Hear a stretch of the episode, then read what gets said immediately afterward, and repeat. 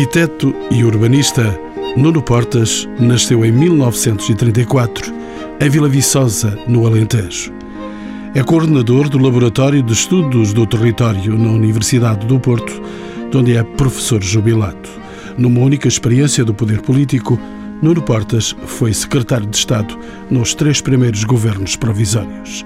Com o apoio de diversos companhões de ruta, ergueu o projeto SAL, o Serviço de Apoio Ambulatório Local, responsável pela erradicação de muitas barracas no pós-25 de Abril.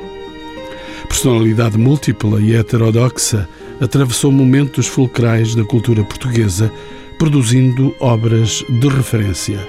A exposição Ser Urbano nos Caminhos de Nuno Portas, aberta no Centro Cultural de Belém até 24 de fevereiro, depois de visitar a capital europeia da cultura em Guimarães, levanta sinais impressivos do autor e da ideia de urbanidade estendida durante este meio século de arquitetura. No ano da arquitetura portuguesa, e para seguir os passos cometidos por Nuno Portas, convidamos o arquiteto de quem se fala e que nos revela essa intensidade de inteligência e dos afetos que o atravessam. Convidamos ainda Nuno Ferrão, doutorado em Geografia e investigador coordenador do Instituto de Ciências Sociais em Lisboa, e Nuno Grande, doutorado em Arquitetura pela Universidade de Coimbra e comissário da exposição, a quem peço que me diga como podemos entender a ação ininterrupta de Nuno Portas para a sociedade atual, sendo ele já parte da história da cultura do nosso tempo. Bom, é, é, um caso exemplar para a atual situação que vivemos, porque o Nuno Portas atravessou eh, não apenas várias décadas recentes, como eh, várias crises. Crises políticas, crises económicas, crises epistemológicas, e foi sempre dando soluções, foi sempre explorando soluções, eh, não dando soluções porque ele não gosta de dar receitas, mas explorando soluções deixando sementes para que outras gerações pudessem pegar nessas sementes e dar frutos. Portanto, no fundo, eh, olhar para o Nuno Portas é olhar para uma capacidade que eu acho que tem a ver muito com a nossa condição periférica portuguesa, uma capacidade de, de longe, olhar o centro do mundo, o centro da Europa e eh, perceber em cada momento qual é o contributo português, qual é o contributo que podemos dar para o debate cultural em curso. Arquiteto Nuno Portas, eh, vai permitir-me que lhe coloque algumas perguntas na presença destes meus eh, dois convidados. Concorda que a sua obra desenvolveu-se sempre num cruzamento interdisciplinar? A gente, quando fala interdisciplinar, pensa-se logo que isto é uma coisa um bocado bastante, digamos assim, que são, não sei, foram vários.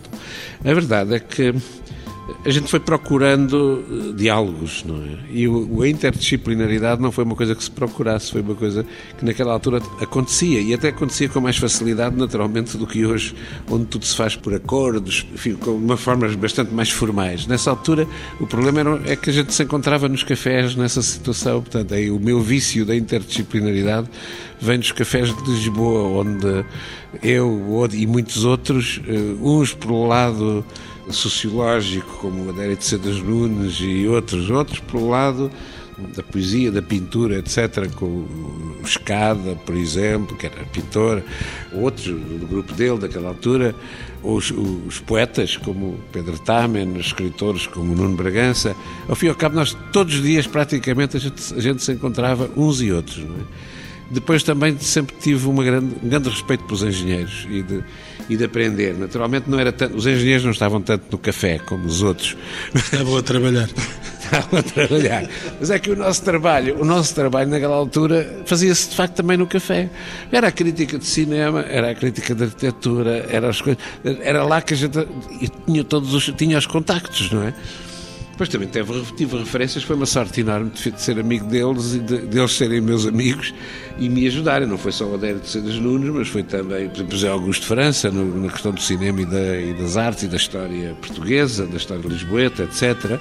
E depois o Teutónio Pereira e, e, um grupo muito já ligado a ele, portanto, 10 anos mais velhos do, do que nós, do que os da minha geração e que depois me acolheram até no, no ateliê. Portanto, esta história da interdisciplinaridade tem qualquer coisa de que vem de uma forma quase natural, o que é estranho. Referiu agora o Nuno Titónio Pereira, o arquiteto Nuno Titónio Pereira. Foi relevante para o seu percurso iniciar a sua atividade ainda muito jovem no ateliê da Praça da Alegria, em Lisboa. Sim, pois ele de facto aceitou-me em 1956 e só houve duas coisas, eh, para além da, da, personalidade como homem, que me ajudou muito a. Eu era um rapaz, não é assim de coisa, ele era um homem. A, a, ser mais sério, o mais sério possível naquela, naquela conjuntura, mas além disso, abriu-me duas coisas. Uma delas, uma teoria da arquitetura que estava em marcha nessa altura, que estava um pouco uh, a tentar olhar para a tradição portuguesa, que era uma coisa que antes se considerava que a arquitetura moderna não tinha nada a ver com a tradição. Nessa altura, ele, Távora e outros, Tainha, etc., estavam numa fase mais ligada à arquitetura nórdica, a uma arquitetura menos, menos ideológica. Está a falar da habitação estou social? A falar, estou a falar, não, ainda, ainda simplesmente das moradias, de quaisquer habitações. Mas depois, em especial, o Teotónio era uma pessoa que estava metida até ao pescoço na questão da habitação social. E, tanto que o próprio Adério de Cedas Nunes o que me pediu foi que fizesse uma tese com, com, em que comparasse a arquitetura social na Europa com a portuguesa e, foi, essa foi a minha estreia. E ao mesmo tempo os bairros dos Olivais que conseguimos, que conseguimos fazer na primeira fase com contratos com o Titónio Pereira e na segunda fase até já contrato direto com o Costa Cabral e comigo porque a Câmara de Lisboa estava a escolher arquitetos mais jovens que os anteriores que tinham feito os Olivais Norte, por exemplo. Isto é uma coisa que também nunca mais se fez, assim de chamar, que foram os, os arquitetos dos, dos Olivais Norte que depois escolheram os arquitetos dos Olivais Sul e depois ainda há uma terceira fase em que fomos nós que escolhemos os da terceira fase, que foi, por exemplo, o Eixelas, o do Birne, o do, fui eu, por exemplo, que fiz a escolha do Birne para a chamada hum, Pantera Cor-de-Rosa, tão falada aqui em Lisboa. Aí eh, havia uma filosofia especial, as pessoas contavam, estavam dentro da, das próprias obras. Isso é verdade, é verdade. Estávamos muito no terreno, tanto quanto se podia estar no terreno nessas coisas, eh, éramos poucos Arquiteto Nuno Portas, estas preocupações decorriam de uma matriz de pensamento associado ao movimento moderno e ao que exigia também uh, o país nesse tempo moderno que a gente herdou, que era muito feroz em relação ao, ao, governo, era feroz contra o regime. Portanto, e toda essa linha de gente era tudo gente que estava contra o regime. Como podia. Não estou a dizer que, que fossem bombistas, mas não, mas era como. como Nem todos eram do PC. Nem todos eram do PCB. Não, havia. Foi o surto também dos chamados católicos progressistas. Isso é que nos levou também para a renovação das igrejas. O tio Tónio foi, como sabe, um dos cabeças pensantes dessa transmissão, juntamente com os padres jovens do Seminário dos Olivais, com o Bispo do Porto, que era o grande amigo pessoal de Teotónio, ele ia de propósito ao Porto para conversar com o Bispo, etc. Portanto, havia aqui uma liga, umas, umas, estas ligações de, de um país que, em todo o caso, era muito menos malicioso, muito menos complicado, muito menos eh, organizado, naturalmente, ainda, do que este em que estamos agora. Já referiu o Laboratório Nacional de Engenharia Civil. Foi em 1962 que Nuno Portas e aí criou a divisão de construção e habitação. Este serviço permitiu ampliar o seu entendimento sobre a relação entre a cidade, o indivíduo e o edifício. Com uma, com uma, com uma, Esta filosofia dos arquitetos. Com uma com uma condição que, que eu de certo modo pus, ou, ou, ou, não podia pôr condições, mas quer dizer, uma sugestão que eu fiz ao, ao diretor do, do NEC, que era um homem extraordinário, que era o, o engenheiro Manuel Rocha, conhecido internacionalmente, etc. Um homem com uma grande visão da ciência, da ciência, naquele caso, tecnologias, e que ao ir para lá o que me foi pedido foi que uh, organizasse um pequeno grupo mais no sentido social do que no sentido da construção, no sentido da construção tal, tinham eles paredes, telhados, não sei o quê, construção. Eles o que queriam saber era sobre a política de habitação, como é que isto se encaixava com o resto. De onde a primeira coisa que eu sugeri ao engenheiro Manuel Rocha, e depois ao, tudo quem organizou isto foi um engenheiro, infelizmente também já morto, que, é, que era o engenheiro uh, Rui, Rui Gomes. Mas o, o engenheiro Rui Gomes, portanto, uh, aceitou muito bem que eu andasse à procura de uns sociólogos e de pessoas com outra formação que não fossem arquitetos. Neste caso, não foram ainda os geógrafos, depois, mais tarde, quando começou no urbanismo, passaram a ser os, geógrafos que a mim me pareciam os mais preparados para o diálogo com as coisas que nós tínhamos para estudar. Já escutar um geógrafo não, que está aqui connosco. Mas é um, este, ele é um geógrafo meio sociólogo e, portanto, isso dá-lhe dá um tom. É que nós começámos com os sociólogos. Porque, porque o Adério de Cedas Nunes me sugeriu uh, certos sociólogos para levar para lá. E assim foi. Fizemos inquéritos à habitação, saber como é que as pessoas viviam. Viviam nos projetos que nós e muitos outros estávamos a fazer nessa altura. Portanto, em Lisboa e no Porto. Depois, a seguir, eu achei que isto não chegava e fiz uma aventura que o laboratório me permitiu, porque era uma aventura um pouco. É que era uma coisa que estava nessa altura na BR, começava-se a falar na chamada inteligência artificial. E a chamada inteligência artificial, que vinha dos, dos anglo-saxónicos, era um, neste caso era um grupo de engenheiros do técnico que estavam a estudar as novas coisas da computação, dos computadores, etc. Bom, eu conhecia-os nos colóquios, que estão publicados de resto, eles eram muito novos e aceitaram, foram dois que foram para lá, depois a seguir veio um terceiro. Esse grupo depois ficou no, no, no LNEC bastante tempo o LNEC tinha o segundo computador melhor de, do país depois da, da, eletricidade, da EDP, nessa altura não se chamava EDP, suponho eu, chamava-se outra coisa qualquer. E, portanto, o computador estava ali. O computador era, sobretudo, para os grandes programas da hidráulica e, da, e, e dos sismos e dessas coisas. Estamos a falar de que anos? 67, 68. E depois eles ficaram lá, fizemos coisas de uns modelos urbanos que nessa altura estavam na moda pelos geógrafos, curiosamente. Os geógrafos é que agarraram em grande parte essa, esses planos, esses, há aí uns casos na exposição, ainda lá está um ou dois mostra esse trabalho. Depois vimos mais tarde que esse trabalho não era assim tão útil quanto nos parecia, mas aquilo serviu-nos de escola porque todas essas novas versões da, dos métodos de trabalho eram muito importantes, porque depois, mesmo que não servisse para aquilo, tínhamos melhorado a nossa formação do grupo dos quatro ou cinco arquitetos. Também com os sociólogos passaram por lá três ou quatro. Nessa altura, os sociólogos, isto é uma, o que eu digo conto como uma anedota, mas foi uma coisa séria, os sociólogos andavam muito preocupados com o que eu chamava uma crise de epistemologia. Portanto, eles andavam, não queriam fazer inquéritos. Queriam estudar uma espécie de filosofia da, da sociedade. E, portanto, eram mais, muito mais ideológicos e eu queria que eles fossem pragmáticos, queria que eles andassem nas casas a ver como é que as pessoas viviam. E eles achavam que isso era uma coisa para, para psicólogos desses do, do mercado. É? E que não queriam fazer. E houve várias sucessivas. Eu não digo quem são eles, porque alguns são, são pessoas que eu continuo muito amigo. E alguns podem estar a ouvir. E aí eu comecei a virar-me, nessa altura dava aulas já na escola. O professor Jorge Gaspar entrou para a escola de, de Belas Artes, ali no, no Chiado e tornou-se o meu grande amigo e eu um dos bons amigos dele, ao ponto de, a certa altura, ele vir para a minha aula de projeto ajudar a dar as notas aos alunos, por exemplo. E eu não vou querer que o arquiteto Nuno Portas faça a despesa toda deste programa. Eu tenho mais dois convidados. Há aqui uma questão que eu gostaria que me respondesse. Qual é que foi o contributo que os diversos livros que o Nuno Portas escreveu, e posso referir a arquitetura para hoje, a cidade como arquitetura e até mesmo a direção da revista Arquitetura, a partir de 1957. Quer dizer, os livros foram obrigações, para começar foram obrigações, porque eu antes o que fazia era artigos. Um primeiro foi para uma tese, uma tese que me foi recusada na Escola de Lisboa.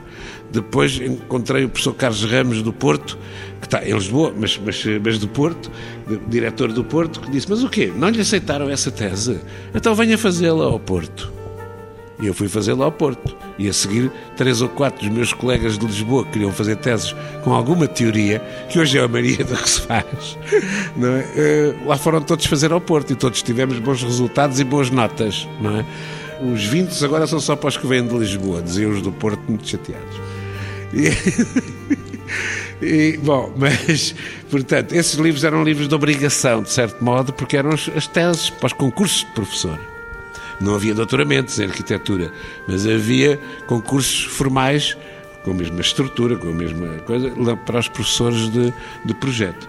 E, portanto, eu tive que fazer uma, umas coisas que ao mesmo tempo servissem para os estudantes. E esses livros, de resto, serviram serviram para os estudantes, pelo menos para os estudantes com mais paciência, de ler coisas difíceis de ler. E estudante foi também e aluno o arquiteto Nuno Grande. Eh, recorda-se deste belo senhor? Sim, muito bem. Até porque ele dava uma cadeira chamada Urbanística, que dentro da escola do Porto era sempre vista como uma cadeira estranha, é? porque sabemos que a escola alimenta muito a perspectiva do projeto de arquitetura a partir do edifício, ou a partir pelo menos das concepções dos tipos de habitação ou dos tipos uh, de equipamento.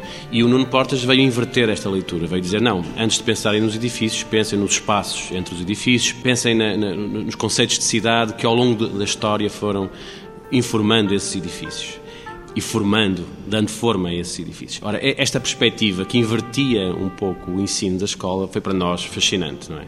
E levou a que, de repente, também se criassem algumas clivagens entre os que gostavam de urbanismo e os que gostavam de arquitetura. E ele, mais uma vez, veio dizer, e, e eu acho que o seu exemplo desse ponto de vista é lapidar. Acho que não há aqui uma clivagem tão acentuada. Quer dizer, a cidade é arquitetura e a arquitetura não existe sem a cidade. Portanto, desse ponto de vista, o Nuno Portas era o professor certo no momento certo. Então, deixe-me voltar à história para percebermos aí uma outra atuação decisiva do arquiteto Nuno Portas. Na sequência da Revolução de 25 de Abril de 74, o arquiteto Nuno Portas foi chamado a dirigir, lembra-se, a Secretaria de Estado da Habitação, cargo que desempenhou até 1975. Foi pouco tempo. Uma das medidas que tomou, como sabe, e lembra-se também disso, porque foi muito importante. É nessa, noite, nessa altura dizia-se que os militares e também nós gostávamos que eles, que eles dissessem isso de nós, a gente não dormia. Dizia-se dizia que os MFAs não dormiam e a gente também não dormia. Mas não sei se, se o dormir era só para trabalhar, mas o não dormir era só para trabalhar. Mas, mas uma das eh, medidas que tomou foi a criação do Serviço de Apoio Ambulatório Local, o famoso SAL que lastro deixou este processo SAL na cultura arquitetónica e urbana portuguesa?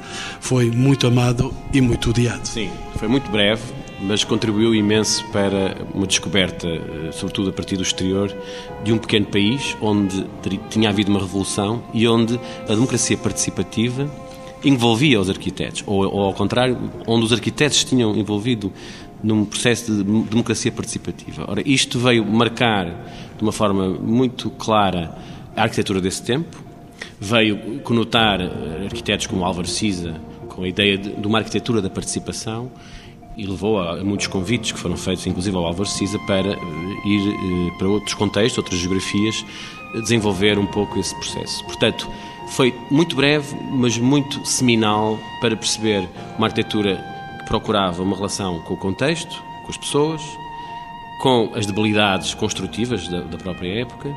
Mas isto tudo não teria existido, mais uma vez, se o Nuno Portas, alguns anos antes, não tivesse andado pelo terceiro mundo e tivesse visto exatamente eh, situações em que arquitetos e populações estavam envolvidos num processo de construção de habitat. Portanto, o 25 de Abril e a passagem do, do arquiteto Nuno Portas pela Secretaria de Estado é um corolário de um processo que começa muito antes uh, da Revolução. Professor João Ferrão, bem-vindo de novo aos encontros com o património. Eh, finalmente, um geógrafo entre nós, não é, não é todos os dias que temos um geógrafo connosco num debate destes. Já bastante, já bastante. Ele já fez escola. E vai continuar a fazer escola com certeza. O professor João Ferrão, como todos sabemos, Nuno Portas contribuiu também para a criação de um vasto quadro normativo. Posso referir a figura do plano diretor municipal, dos gabinetes de apoio técnico, dos gabinetes técnico-locais. Como avalia a aplicação destes instrumentos de gestão vocacionados essencialmente para as cidades. Deixe-me centrar na questão do, do Nuno Portas, aliás, ele próprio dirá melhor do que eu, a relação dele com os planos é uma relação difícil, eh, é uma relação complexa.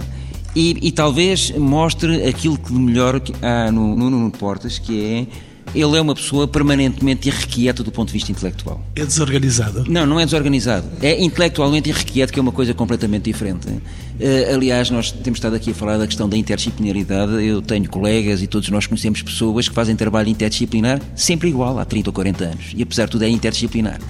O Nuno faz trabalho, sempre teve uma visão interdisciplinar, mas é uma pessoa que precisa do confronto de ideias e vive disso e alimenta-se disso. Portanto, a relação dele com os planos é uma relação, creio eu, de confronto.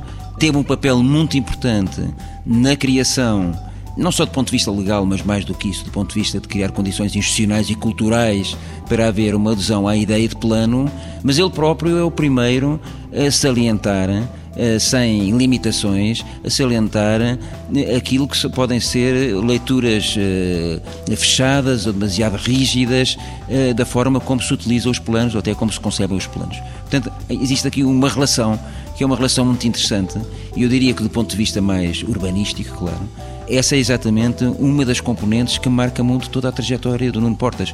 Creio até que se nós fizermos um exercício que é ler exclusivamente os vários textos que ele foi produzindo sobre a questão dos planos, não, exatamente, PDMs e outros, mas também os PROT, os Planos Regionais de Ordenamento Território, enfim. Mas se, se nós lermos apenas esses documentos e se os lermos de seguida em sequência, nós temos um pedaço de história. Temos um pedaço de história das instituições em Portugal, temos um pedaço de história da cultura em Portugal e temos um pedaço de história das ideias do ponto de vista urbano e do ponto de vista da intervenção nesta matéria. Exatamente, porque o Nuno tem, creio eu, uma coisa que é, não sei se é única, mas é muito pouco vulgar. É muito pouco vulgar, porque é muito difícil. O Nuno consegue, ao mesmo tempo, ajustar-se às circunstâncias, evitar as circunstâncias e criar novas circunstâncias. E isso é muito interessante, é muito novo é muito distintivo e essa relação dos planos uh, e da intervenção que ele teve, aliás, em muitos registros, não é? Do ponto de vista da própria formulação da lei de bases e, e da concepção do regime jurídico dos instrumentos de gestão territorial, enfim, dos planos, da, da, da, base legal dos planos, mas depois também, o que é mais importante, do ponto de vista da sua aplicação e, e dos efeitos e dos objetivos que se pretende com esses planos. Portanto, essa relação é uma relação complexa que é, afinal, o reflexo claro da forma como o Nuno pensa de forma irrequieta e sempre descontente, no sentido em que quer sempre ver mais longe. Professor eh, João Ferrão, quando falamos de política urbana, falamos exatamente do quê? Olha, deixe-me. acho que a minha resposta não interessa, interessa mais o que talvez o contributo que o Nuno Portas deu exatamente para essa questão. Porquê? Porque ele veio dar realce à parte invisível das cidades, ao patinho feio das cidades àquilo que se chama as cidades, enfim, difusas, para utilizar uma designação que ele utiliza muitas vezes, a cidade não, não, canónica. Nós, quando falamos de cidades, de políticas de cidades, falamos sempre na cidade morfológica, na cidade que qualquer um de nós identifica como sendo malha urbana. E o que o Nuno Portas veio trazer, veio trazer para o debate científico, veio trazer para o debate político e veio trazer também para o debate mediático, foi esta outra cidade. Esta cidade que era invisível, porque era considerado um patinho feio, portanto não fazia parte do discurso académico, não fazia parte das políticas, era uma cidade a ignorar ou a substituir. E o que ele veio dizer é que, não, claro, evidentemente, mas isso mostra exatamente aquela função que eu dizia há pouco, que é a capacidade que o Nuno tem de criar novas circunstâncias. É, é, portanto, a resposta ao que deve ser uma política de cidades hoje deve muito ao Nuno porque justamente as pessoas não responderão a essa pergunta olhando apenas para a cidade morfológica, construída, canónica, mas olharão também para outras formas que durante muito tempo não consideramos como urbano, exatamente, mas que são. Há um conflito entre a cidade convencional e a cidade emergente? Não, pois o problema é exatamente esse. Eu diria que são, durante muito tempo, a cidade emergente não existia no discurso teórico, não existia no discurso da, da prática profissional e era o tal patinho feio. E, e, e, o que hoje nós sabemos são duas faces da mesma moeda e, portanto, não se pode discutir uma e outra e, além disso, temos que vê-los de forma articulada. Agora, o que se percebe, e esse é o grande desafio e talvez um dos grandes contributos que o Nuno tem vindo a dar, é a, a forma como nós intervimos na cidade consolidada e na tal cidade emergente não pode ser a mesma e, portanto, nós não podemos mecanicamente utilizar o mesmo tipo de planos, o mesmo tipo de instrumentos, o mesmo tipo de critérios e o mesmo tipo de procedimentos numa cidade que é uma cidade que tem características completamente diferentes. E ao criar visibilidade a esta cidade, o que ele nos veio dizer a todos, veio nos interpelar, foi: atenção, nós temos estado demasiado agarrados a uma certa componente das cidades, mas há esta outra. E para esta outra nós também precisamos de instrumentos. Não é uma cidade que anda à solta. Não é um patinho feio que, por ser patinho feio, ou é destruído ou não há nada a fazer. Há, com certeza, intervenções a desenvolver e esse tem sido o contributo dele e do grupo, aquilo que eu costumo chamar a Escola de Urbanismo do Porto. Nós não teríamos feito nem a Escola de Urbanismo do Porto, nem de, de uma coisa que já mete muita outra gente, como vocês, como outros, então, portanto já não é só o Porto é que a gente aprendeu muito com os vizinhos mediterrâneos e com os vizinhos da América Latina, onde isto era mais evidente. Mas a certa altura a França também. A França é hoje que, onde houve mais cientistas, talvez, em toda a Europa, sobre, para tentar perceber estes fenómenos da, da cidade bonita e da cidade feia, não é? Isso ajudou-nos muitíssimo. Nós entramos nesse esquema, fizemos trabalhos com eles, fizeram-se exposições com esses colegas italianos, a Itália está cheia disso, não é? Destes problemas que a gente está a falar aqui.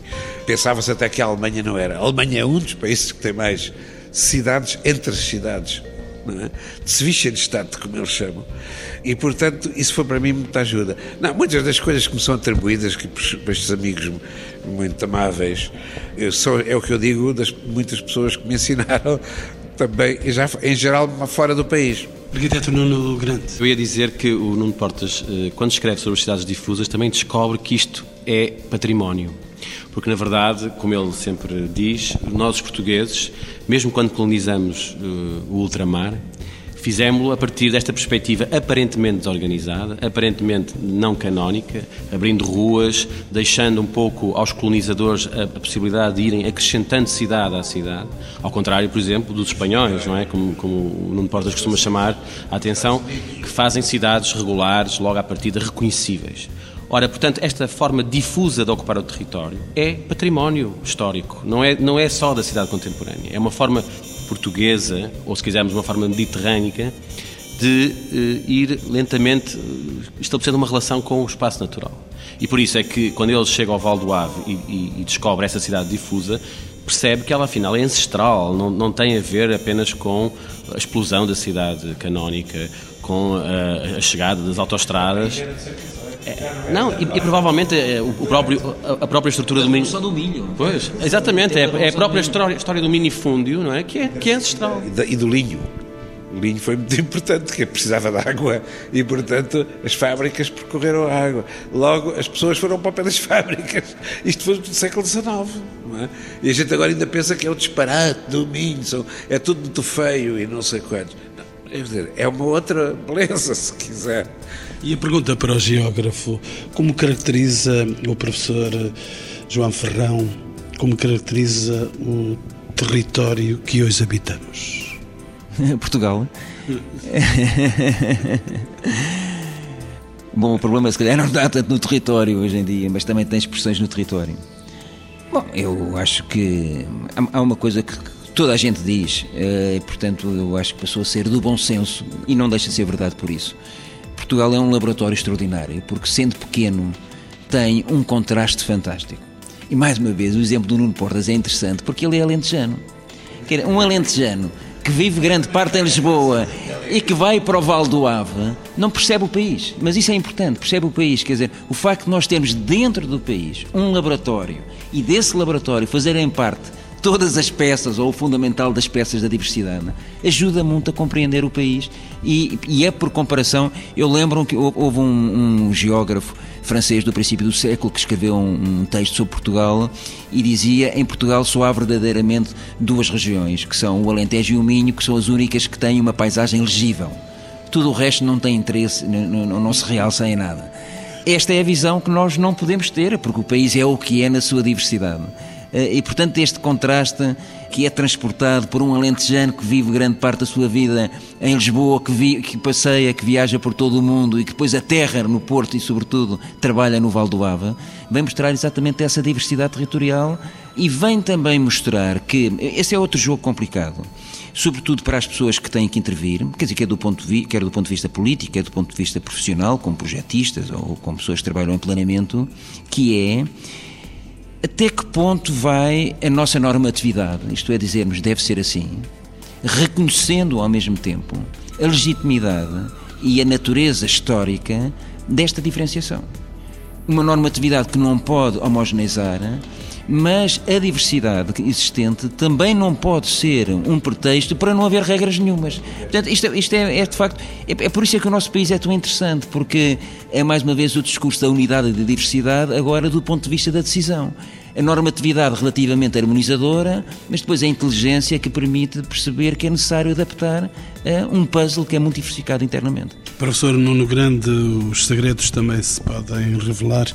Em que contexto surgiu a ideia de fazer esta exposição, o ser urbano, nos caminhos de Nuno Portas? Bom, surgiu num contexto de Guimarães, capital europeia da cultura, que eh, quis homenagear o arquiteto Nuno Portas exatamente pela dedicação que ele há muito tem analisado sobre o Val do Ave, e, portanto, sobre essa, esse território difuso, e tem escrito e tem, de alguma maneira, colocado essa região digamos, na, na, cultura urbanística internacional, mostrando que nós temos esta particularidade que é, de, de alguma maneira, comum a outras situações.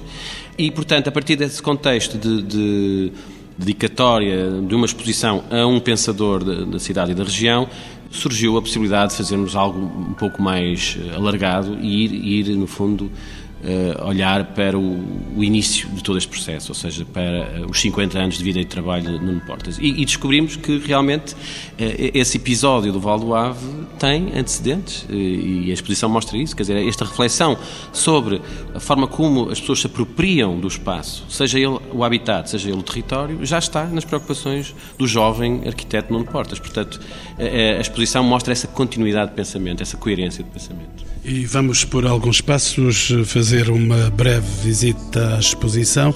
Peço a especial participação do comissário Nuno Grande. O que fizemos foi dividir isto em seis partes, dando-lhes uh, títulos que são ou títulos de livros ou slogans lançados por Nuno Portas ao longo da sua vida e tentar que a partir desse, desse título se criassem situações, ambientes onde pudéssemos encaixar os tais textos, os, os papéis, os relatórios, os livros de referência, as maquetes, os desenhos foi desenvolvendo enquanto arquiteto, enquanto investigador, enquanto político, enquanto urbanista. E ele aqui está, logo no princípio. O primeiro ponto da exposição chama-se Arquitetura para Hoje e tem a ver com, digamos, a incursão neorrealista, se quisermos, de Nuno Portas, que ele vai buscar também ao cinema neorrealista no sentido em que ele quer fazer uma arquitetura para as pessoas que habitam a cidade hoje, e hoje é claramente a transição dos anos 50 para os anos 60, portanto, muito influenciado pela sociologia francesa, à procura de um habitat correto para a família portuguesa, para a família, digamos, urbana, que muitas vezes tinha acabado de chegar do meio rural, não é? vinha para as cidades para trabalhar à procura de emprego e à procura de, um, de, um melhor, de melhor condição de vida e de um melhor habitat. E, portanto, a questão da habitação social e a questão de como a habitação social deve responder a essa família hoje. Não é? A segunda está aqui? É, a segunda parte da exposição eh, encontramos um Nuno Portas mais maduro, que pega em toda essa experiência anterior e eh, desenvolve novos conceitos em que a cidade passa a ser o palco, no fundo, dos seus interesses e, e, também da arquitetura que desenvolve. Estou a falar, por exemplo, das igrejas, a Igreja do Sagrado Coração de Jesus, que é uma igreja encaixada na cidade, encaixada no plano das Avenidas Novas, que é anterior, muito anterior, e a Igreja percebe essa, essa sua, esse seu papel de espaço de, de, atravessamento urbano, mas também de espaço de comunidade. Não podemos esquecer que esta Igreja é desenvolvida quando o Concílio Vaticano II está exatamente na, na mesma altura a discutir o que deve ser o novo espaço litúrgico. E eles, eles, Nuno Portas e Nuno Teutónio Pereira, desenvolvem um projeto que é a resposta certa para essa discussão. Portanto, é um momento em que Nuno Portas uh, começa a pensar a cidade e a investigar a cidade também a partir do Laboratório Nacional de Engenharia Civil. Aqui no ponto 3 da exposição, uh, que tem como título O Processo também desenha, procura-se exatamente encontrar uma solução habitacional onde as pessoas participam na evolução do próprio habitat. E, portanto, o arquiteto não é aqui o homem que determina todas as condições do habitat, permite que esse habitat vá, se vá desenvolvendo.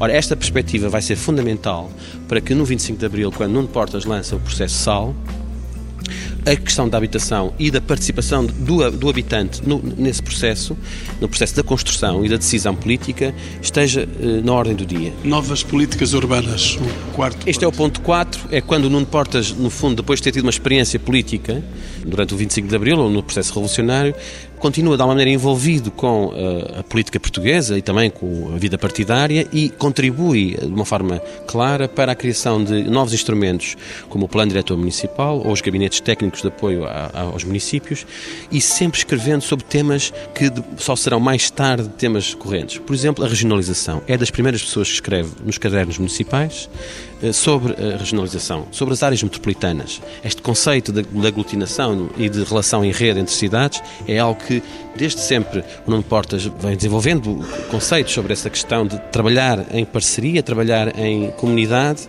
no fundo evitando o isolamento que normalmente as políticas municipais mais o isolamento a que as cidades normalmente estão condenadas nessa lógica um pouco mais eh, municipalista. Um espaço de filosofia diferente, também a cidade como obra aberta. Pois, eh, este é um tema que fomos buscar a Humberto Eco, não é? a ideia da obra aberta, porque a cidade é realmente uma obra aberta. E neste ponto da exposição nós mostramos alguns projetos urbanos que o Nuno Portas desenvolveu em equipas, quer dentro do, do Centro de Estudos da Faculdade de Arquitetura, quer ao, ao nível profissional, e onde ele mostra como uh, o projeto urbano é algo que é lançado para que depois outros arquitetos possam desenvolver a partir desse projeto eh, as suas experiências. E vamos encerrar o último bloco desta exposição para falarmos do hipertexto urbano de 1983 até 2012, exatamente. Ora bem, eh, Nuno Portas a partir de 83, eh, quando lança a figura do Plano Diretor Municipal, tem a possibilidade desde logo de fazer o Plano Diretor Municipal de, de Guimarães e ele percebe que Guimarães tem realmente um tecido uh, urbano muito, muito sui generis, que tem muito a ver com a estrutura fundiária do Minho e com as características de desenvolvimento urbano daquela região, onde o que emerge é uma cidade extensiva, uma cidade difusa, uma cidade de layers que se sobrepõem, como no hipertexto digamos, da, da, da, cibernética, do computador, não é? como se nós tivéssemos um, um, a cidade fosse um ecrã com várias janelas abertas. Ora, a cidade extensiva é exatamente isso, é uma cidade onde coexistem traços ancestrais de ruralidade com património, com novos assentamentos industriais, com autoestradas, com parques tecnológicos e parques industriais, portanto, uma cidade feita de, de um mosaico que é preciso compreender em todas as suas dimensões e não apenas selecionando o, o que gostamos do, daquilo que não gostamos, ou o que achamos belo daquilo que achamos feio. Ora, o hipertexto urbano é uma perspectiva muito mais inclusivista. Fala-nos de uma cidade que cresceu por sobreposições e é preciso, de alguma maneira, fazer com que essas sobreposições dialoguem entre si. Eh, e muitas vezes sabemos que não dialogam porque foram resultado de processos de decisão eh, muito dispares. Fez o programa citando o texto que encerra esta exposição da autoria do arquiteto Nuno Portas, um caminho com múltiplas escolhas. O que falta fazer, o que falta saber e o que falta fazer para saber mais. Por partes. Professor João Ferrão, o que é que falta fazer? O que falta fazer volta à ideia eh, já apresentada atrás e o ponto de referência é sempre o nível de debate que nós temos hoje, graças a muitas pessoas, mas uma delas o Nuno Portas. O que falta fazer é exatamente perceber qual é esse equilíbrio entre ter um quadro regulador com alguma componente normativa, mas que se adapte e se ajuste e seja inteligentemente apropriável a partir de realidades diferentes. Nenhum de nós, com certeza, quer um país uniformizado, aliás, não seria possível. nós não queremos um país uniformizado. Mas a diversidade não significa desregulação. Muitas vezes há essa, essa confusão entre fomentar a, a, a diversidade significa então desregular. Não mas esse ponto de equilíbrio, que é um ponto de equilíbrio dinâmico e dialético, não está nem nunca estará encontrado. Temos é que o tornar mais inteligível e a partir daí atuar em, em função disso. Arquiteto Nuno Grande, o que falta saber? Bom, eu gostava de pegar num, num, conceito que o João Ferrão desenvolveu nos últimos anos e que de alguma maneira se cruza com o pensamento de Nuno Portas, a ideia de um país arquipélago. Nós vivemos num país arquipélago em que há um litoral potente, sabemos, falamos há muitos anos disso, a litoralização do país, mas há um conjunto de cidades médias, no interior, digamos, um pouco perdidas, dirão alguns, dinâmicas, dirão outros. Eu penso que o João Ferrão há muito tempo que, eh, que nos fala dessas ilhas no meio de um território aparentemente abandonado da ruralidade. E as cidades médias, em rede com este litoral potente, podem criar realmente um tecido único e experimental, um tal laboratório. O que falta fazer é exatamente perceber como se dinamizam estas relações em rede e como é que as cidades médias podem ser novamente dinamizadores desse, desse tal mar esquecido que é a ruralidade, que também hoje já está a começar a dar uh, novos passos. Quer dizer, o, rural hoje já não é eh, a visão ancestral que tínhamos de, do campo, não é? Hoje, hoje é um lugar de imensas experiências tecnológicas. É? Basta olhar o vinho do Porto, por exemplo, para não apenas lembrar uma região muito, muito citada. Portanto, o azeite, etc. Portanto, no fundo, o que falta fazer é olhar para este território que realmente tem uma mais-valia incrível e perceber como é que se coloca tudo isto em rede. Arquiteto Nuno Portas, o que falta fazer para saber mais? Foi o senhor que escreveu isto? É, mas eu já sabia que tinha pouco tempo. Eles têm mais, estatisticamente, claro. Minha última esperança é conseguir fazer com os meus colegas lá do, do Norte, geógrafos e paisagistas homens dos transportes e connosco, uma espécie de pegar no, naquela metrópole portuense de, dita dos 3 milhões, que mete o Val do Ave, mete o Val do Cávado, mete o, o Cávado já não tanto, mas mete o Sousa, mete depois a costa toda do Atlântico, etc. E tentar ver o que é que se pode fazer como estratégia para aquela área, porque até agora não se conseguiu fazer. O próprio Prote não arriscou muito nesse campo, não é?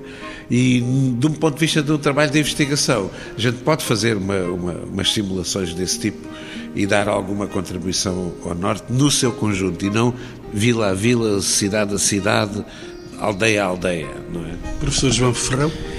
É costume dizer que o grande papel dos filósofos é colocar as boas questões. E esta questão que colocou aqui, que é do Nuno Portas, relembra uma coisa que é importante: é que o Nuno Portas também é um filósofo do território. Eu creio que temos que lhe agradecer isso, porque graças a algumas das, das perguntas dele, nós fomos capazes de dar respostas inovadoras.